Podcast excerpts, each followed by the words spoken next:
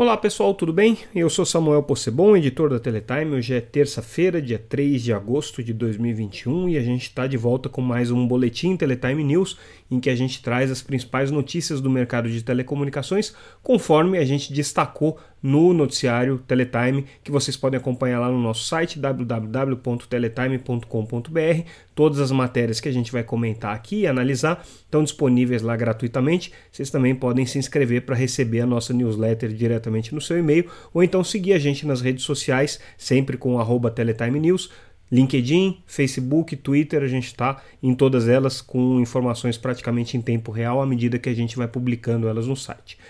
Bom, começando então com as notícias que foram mais relevantes nessa segunda-feira, a gente traz uma reportagem é, exclusiva sobre um documento do Ministério da Saúde que coloca o setor de telecomunicações como prioritário para vacinação. Tudo bem que a gente já está aí na reta final né, dessa campanha de vacinação, com as idades já é, baixando dos 30 anos, os grupos prioritários praticamente todos vencidos, pelo menos com a primeira dose da vacina. Então, tudo indica que a vacinação deve ser concluída aí, é, nos, na, principalmente nas grandes cidades, ainda no mês de agosto, talvez no comecinho de setembro, aí a gente começa com a segunda dose. Né? Mas, de qualquer maneira, o Ministério é, da Saúde colocou nesse documento uma priorização para o setor de telecomunicações que vem atrelada à prioridade que foi dada ao setor industrial. Então, o setor de telecom, de certa forma, é enquadrado como um setor industrial.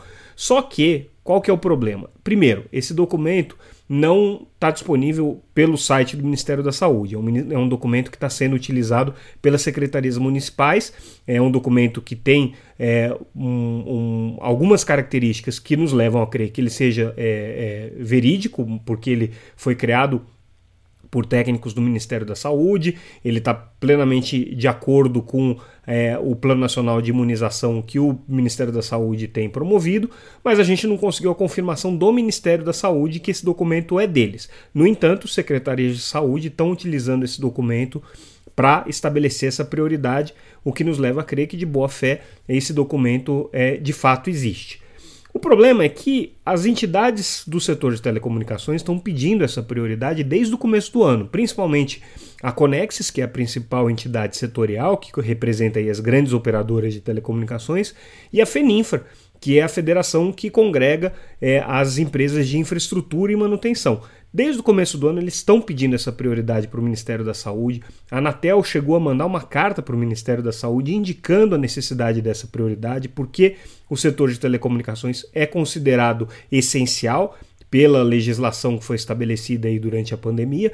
No entanto, nunca recebeu nenhum tipo de deferência, nenhum tipo de tratamento diferenciado, como foi dado, por exemplo, aos profissionais da área de saúde, com é, todo, todo direito, aos profissionais da área de educação, profissionais da área de transporte coletivo, profissionais da área de transporte de cargas, profissionais da área de é, segurança. Né? O setor de telecom nunca recebeu essa deferência.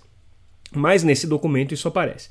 Só que essas entidades que pediram isso desde o começo do ano não foram sequer informadas disso e, de novo, o Ministério da Saúde não confirmou esse documento, nem ele está disponível em nenhum dos é, repositórios aí de documentações sobre a Covid-19 que o Ministério da Saúde deixa públicos. Então, isso nos leva a crer que, é, de fato, houve uma orientação para as prefeituras do Ministério da Saúde, mas que a coisa foi feita de uma maneira tão atabalhoada que o fato do setor de telecomunicações ter pleiteado isso ao Ministério da Saúde sequer despertou ali dentro do Ministério uma é, manifestação no sentido de, olha, é, essa prioridade já foi dada aqui em junho, né, conforme esse documento aqui, e aí sim o setor de telecomunicações poderia mobilizar os seus é, colaboradores para buscarem essa prioridade, porque para se enquadrar você precisa ter o CNAE, né, que é o, o Cadastro Nacional de Atividade Econômica, é, correspondente ao setor de telecomunicações. E aí tem um outro problema, né? o KNAI que o Ministério da Saúde indica, que é o 60, segundo a Abrint, que é quem levantou essa bola, a Brint representa os pequenos provedores de internet, esse KNAI estaria errado, então eles estão inclusive pedindo reenquadramento para o KNAI 61. Uma história interessante e importante para o setor, já estamos aí no final do processo de imunização, então talvez ela tenha poucas consequências práticas, né? Mas mostra aí é, como que as políticas públicas muitas vezes acabam batendo cabeça nesse assunto da imunização e da Covid-19. Esse é mais um exemplo. Bom, é, a gente muda de assunto e vamos para uma outra reportagem que, reportagem que a gente traz com relação à eleição da nova diretoria da Abetel. Para quem não conhece, a Abetel é a Associação é, Brasileira de Tributação em Telecomunicações é uma entidade que já existe há 20 anos, mas que atua de uma maneira muito discreta, é, dando suporte principalmente para as grandes associações representativas aí do setor de telecomunicações, mas que tem dentro dessa associação, dentro da Abetel, é, uma série de é, é, profissionais especialistas em tributos de telecom, o que é um assunto bastante complexo.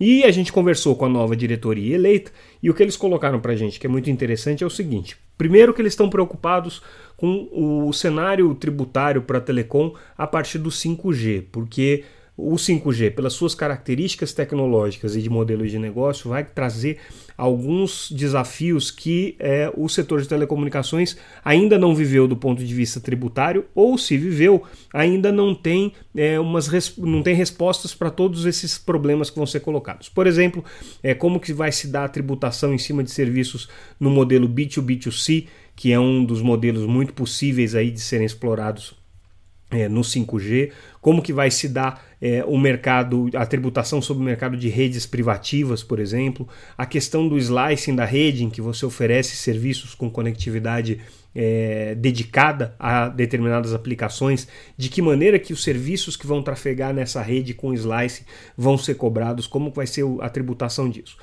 A Abetel também levanta preocupações é, sérias com relação à questão da reforma tributária, então esse é um assunto que está no radar deles, eles estão muito preocupados com os desdobramentos dessa reforma tributária, alertam que o setor de telecomunicações vai ser pesadamente afetado pelas propostas que estão colocadas aí é, e, é, e afetado de maneira negativa, não positiva.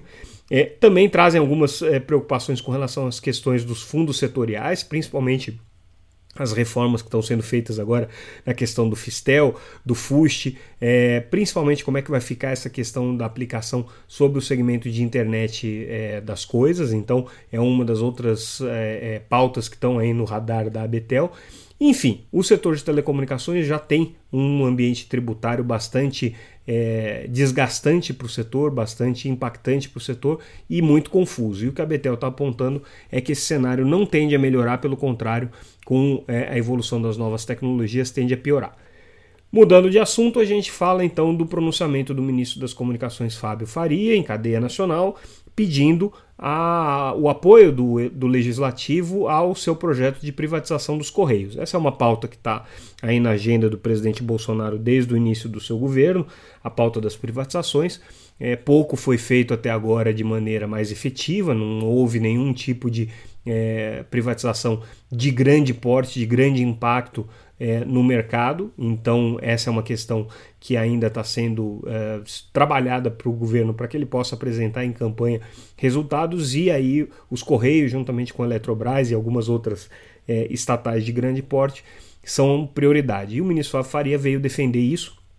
Mas aí defendendo inclusive a proposta do relator que está colocada atualmente, é, de criação de um serviço universal, com uma tarifa é, social, a garantia de manutenção dos empregos, pelo menos por um determinado período, programas de demissão voluntária para os é, servidores é, de carreira dos Correios, enfim.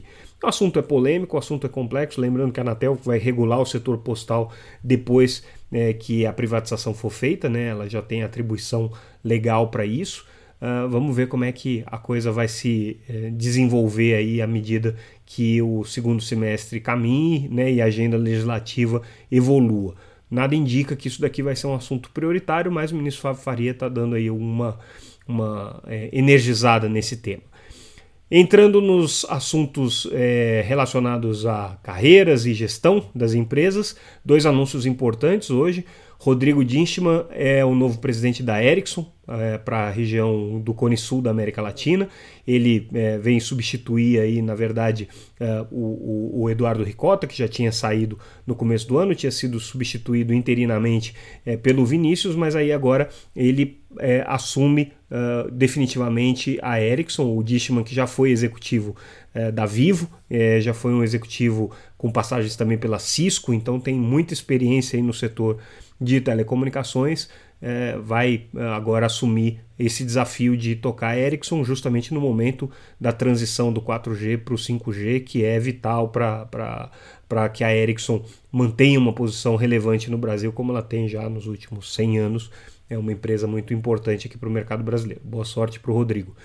É, outro anúncio relacionado à gestão das empresas é que a FIBrasil, aquela empresa criada pela Telefônica junto com o fundo canadense CDPQ, para gerir as redes de fibra que vão ser instaladas a partir de agora, a partir da, é, da infraestrutura da Vivo, da Telefônica, designou como seu é, CEO, como seu presidente, André Krieger. O André também é uma figura já bastante conhecida no mercado. Ele era, na verdade, é, CIO da Vivo, né? ele ocupava a função de principal executivo da área de é infraestrutura de TI da Vivo, mas ele já teve passagens pela área de produtos, especialmente produtos ligados à área de fibra, então é também um profissional altamente gabaritado aí, já muito experiente, que vai tocar essa nova empresa é, mas aí mantendo de alguma maneira né, o, o, o histórico da sua atuação pela Vivo, trazendo isso para a FIBrasil.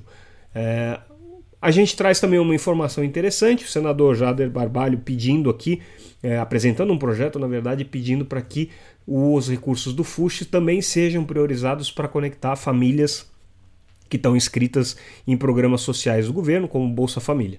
Por que, que ele coloca isso? Ele alerta para o fato de que existe ainda um percentual muito grande de brasileiros não conectados e que, obviamente, o cruzamento entre isso e as camadas de renda permite afirmar que boa parte dessa população que não está conectada hoje não tem também, é, está também cadastrada nos serviços é, sociais do governo, nos, nos programas sociais do governo, e não tem acesso a serviços de telecomunicações. Juntando as duas coisas, ele faz uma proposta aqui para que o FUSH então seja utilizado de maneira prioritária nesse segmento. É, e a gente finaliza né, com, uma, com uma informação que na verdade não é, é dessa, dessa segunda-feira, né, é uma informação que a gente trouxe na sexta-feira. Lembrando que na sexta-feira a gente não faz o boletim, né? mas é, não, a gente não poderia deixar de registrar né, algumas questões importantes que foram tratadas na, na, na sexta-feira passada. A, a, decolagem do satélite Star One D2 da Embratel, que foi colocado em órbita, então Uh, finalmente a Embratel está com o seu segundo satélite já para essa posição orbital é, lançado e agora em breve deve entrar em operação. A gente traz também uma informação importante com relação ao edital de 5G, a Anatel dizendo que ele não deve passar por um processo de nova consulta pública, que eles já estão antecipando aí algumas questões importantes é, que o TCU deve indicar de alterações, então eles já estão antecipando isso daí e eles esperam que a licitação aconteça ainda no mês de outubro. Essa é a expectativa da Anatel, até o final de outubro essa licitação esteja concluída. É, vamos ver se a Anatel é, realmente consegue atender aí todas as mudanças que vão ser indicadas pelo Tribunal de Contas dentro desse período que, tá, que ela está se propondo. Né? É, bom, pessoal, é isso. Essas foram as informações mais relevantes que a gente tinha para destacar no nosso boletim de hoje. A gente fica por aqui. Eu agradeço a audiência de vocês, como sempre, a atenção de vocês. E amanhã a gente volta com mais um boletim Teletime News.